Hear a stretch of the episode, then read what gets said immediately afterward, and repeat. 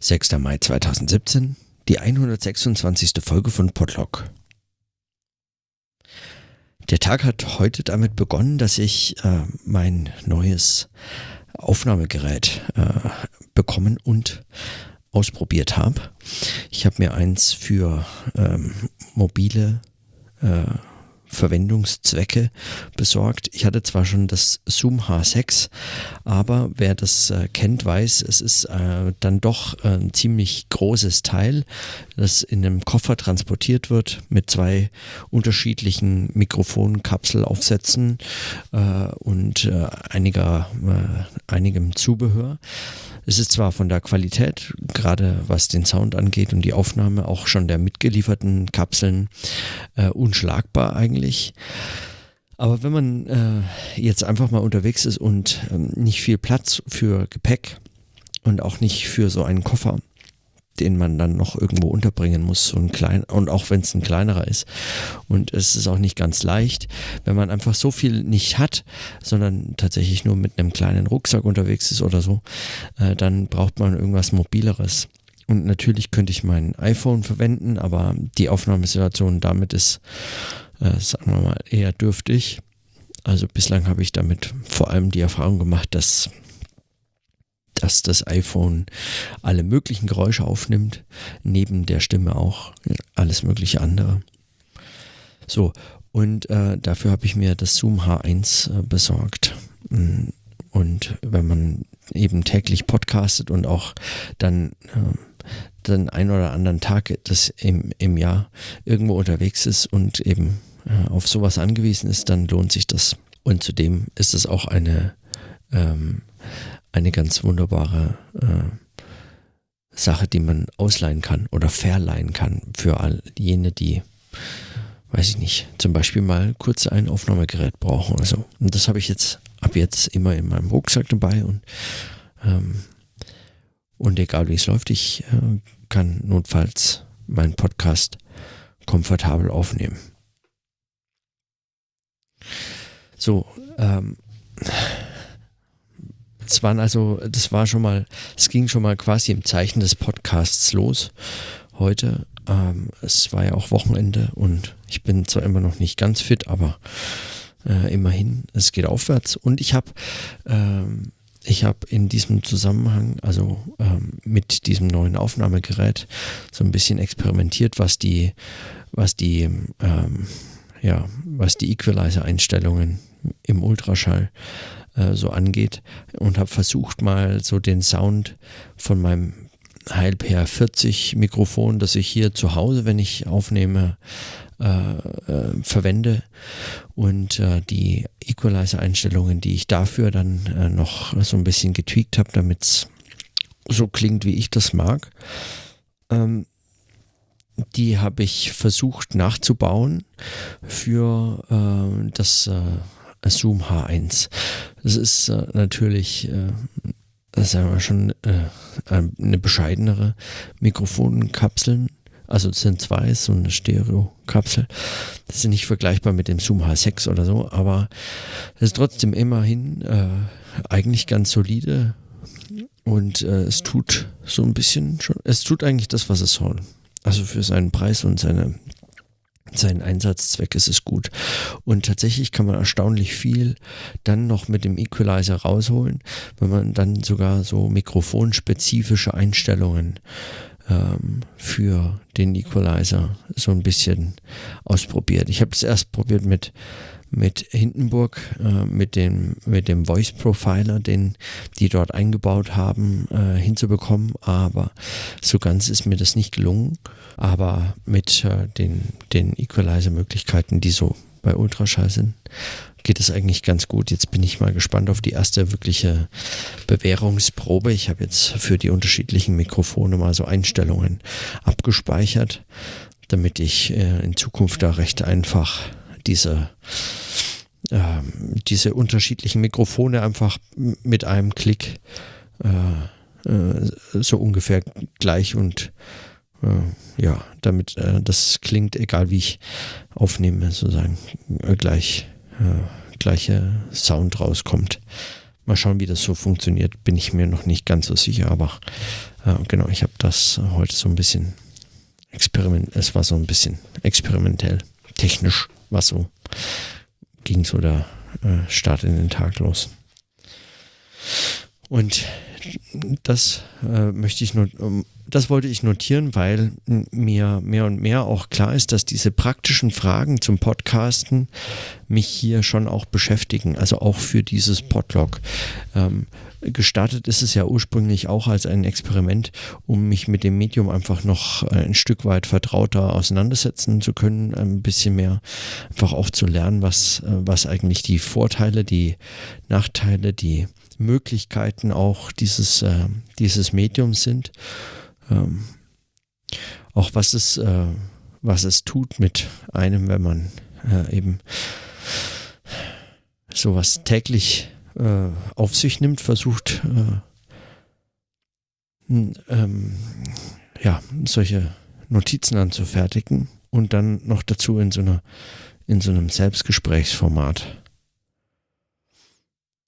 So, und ähm, die praktischen Fragen, äh, die kommen nicht von ungefähr. Also die kommen tatsächlich aus dieser äh, täglichen Herausforderung, einen Podcast aufzunehmen.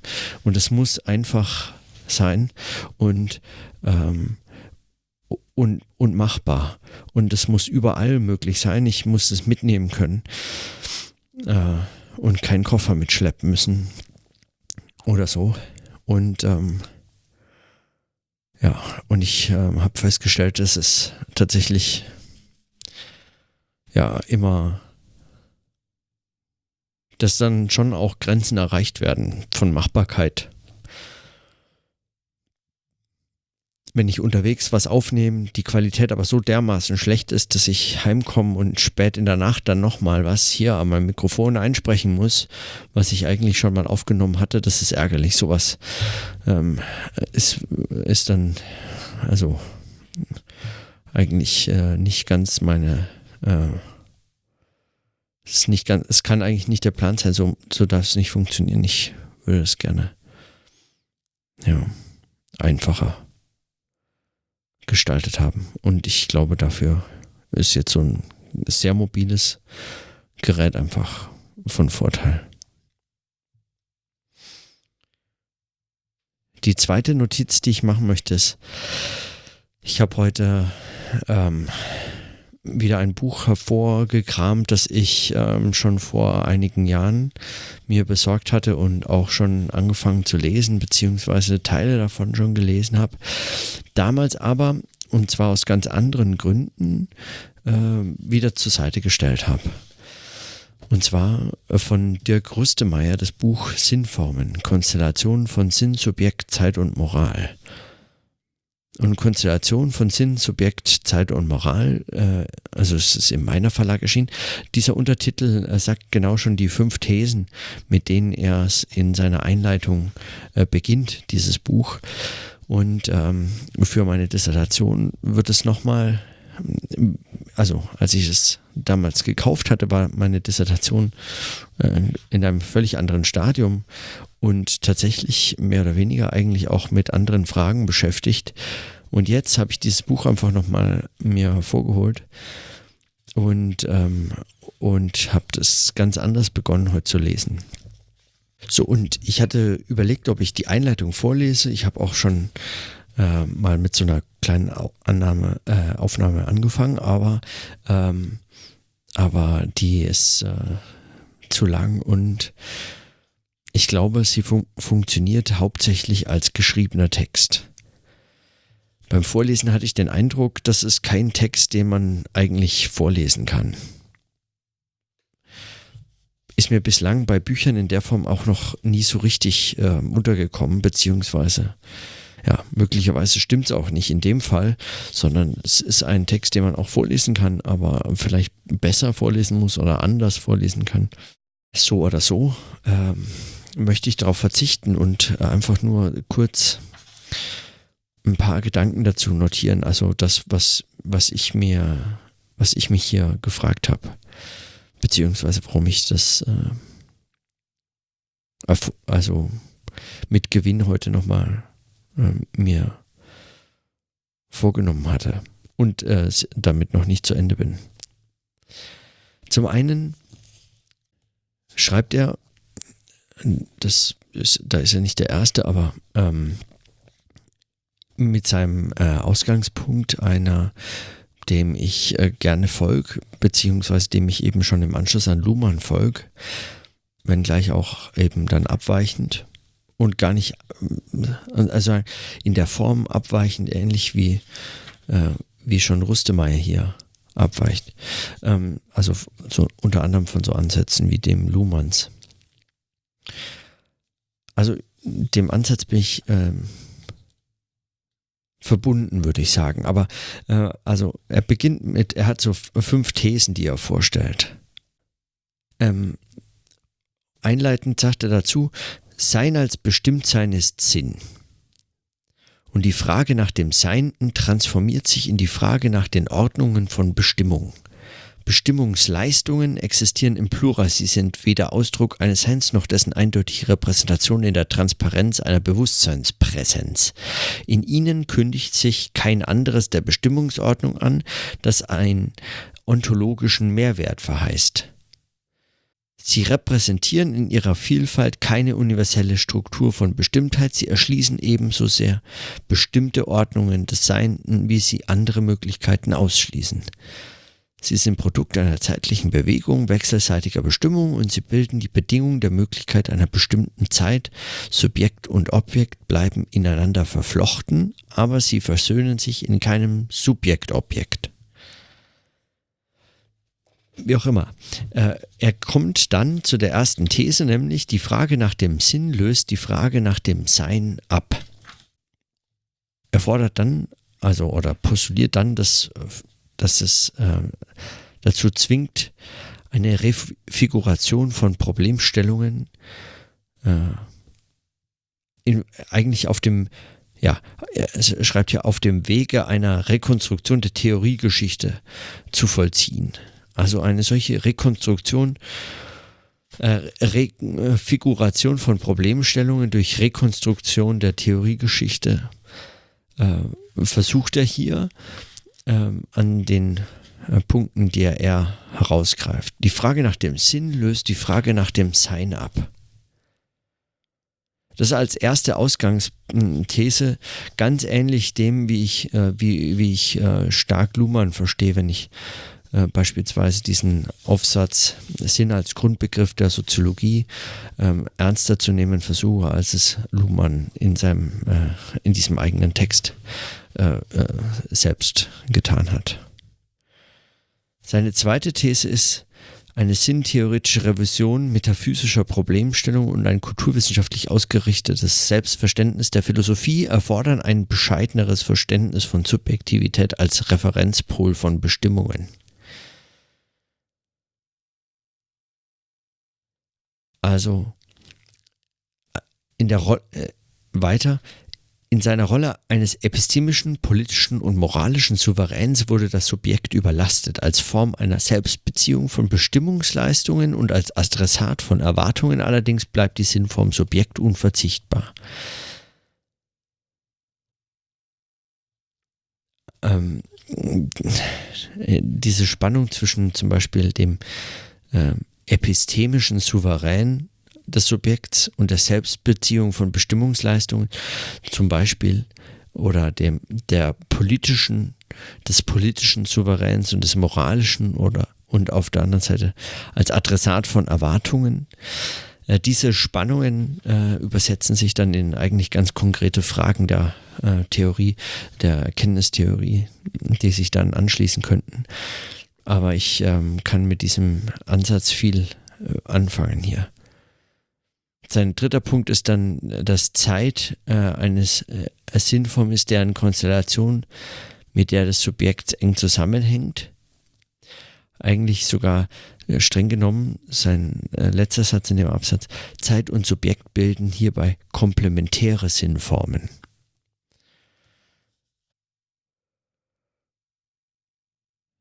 Da fällt dem einen oder anderen dem einen fällt vermutlich Kant ein, der an, dem anderen äh, äh, Spencer Brown. und manchen beides und dann wieder anderen ja, natürlich dritte, vierte und fünfte Namen und sonstiges. Mir ist es ähm, unter anderem auch aus äh, eben so einer dialektischen Perspektive wichtig. Ganz unauffällig sch schmuggelt äh, Dirk Ostermeier hier äh, der, der, Begriff der Geschichte rein. Greift ihn dann nicht äh, weiter auf zunächst, aber ähm, da, da wird es natürlich nochmal interessanter.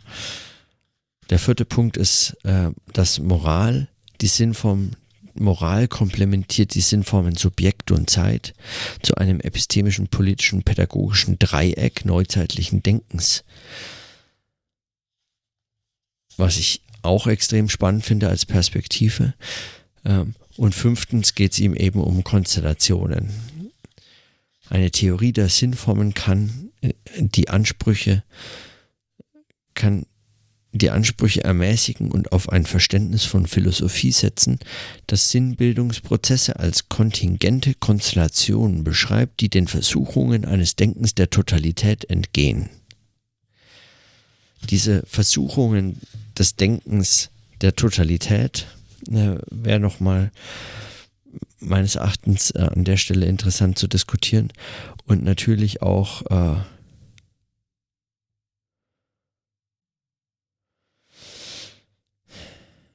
dieses Ermäßigenden der Ansprüche. Also wie auch immer. Ähm, ich habe zu der, zu der Einleitung eigentlich gar nicht mehr zu sagen, als dass mich dieser, dass mich dieser Aufschlag äh, äh, fasziniert, weil er sehr ähnlich ist zu allem Möglichen, was ich so auch ähm, an anderen Stellen gelesen habe. Ähm, die also in anderen Texten, die schon sehr viel ähm, äh, stärker auch eingebaut sind äh, in meine in mein in meine Dis und äh, in mein in mein Projekt. So, und ich freue freu mich und äh, bin gespannt auch auf zum Beispiel meine eigenen Fragen nach dem Scheitern von solchen Sinnformen davon erwarte ich mir natürlich auch noch einiges. Eine konstellative Theorie des Sinns. Das wäre eigentlich was, was Stefan Zeitl auch gefallen müsste. Auch wenn er dann sagt, ich verstehe nichts. Aber wenn man von Konstellatorik spricht, dann ist es, äh, dann müsste man hier, also oder wird man hier auf jeden Fall hellhörig. Hm. Mich interessieren an der Stelle natürlich auch gesellschaftstheoretische Implikationen. Auf die verweist äh, Dirk auch am Anfang in der Einleitung so ein paar, an ein paar Stellen. So aber was ich an dem, äh, was ich an dem Text äh, gut finde, ist unter anderem, dass es eben kein soziologischer ist. Also ich, ich nicht eine solche einzelwissenschaftliche Perspektive befürchten muss, die die sich sagen an bestimmten Stellen dann einfach zufrieden gibt mit äh, ja mit äh, sagen einfach behaupteten ähm, behaupteten Common Sense äh, Bestimmungen oder Anfängen, die als solche einfach mal gesetzt werden.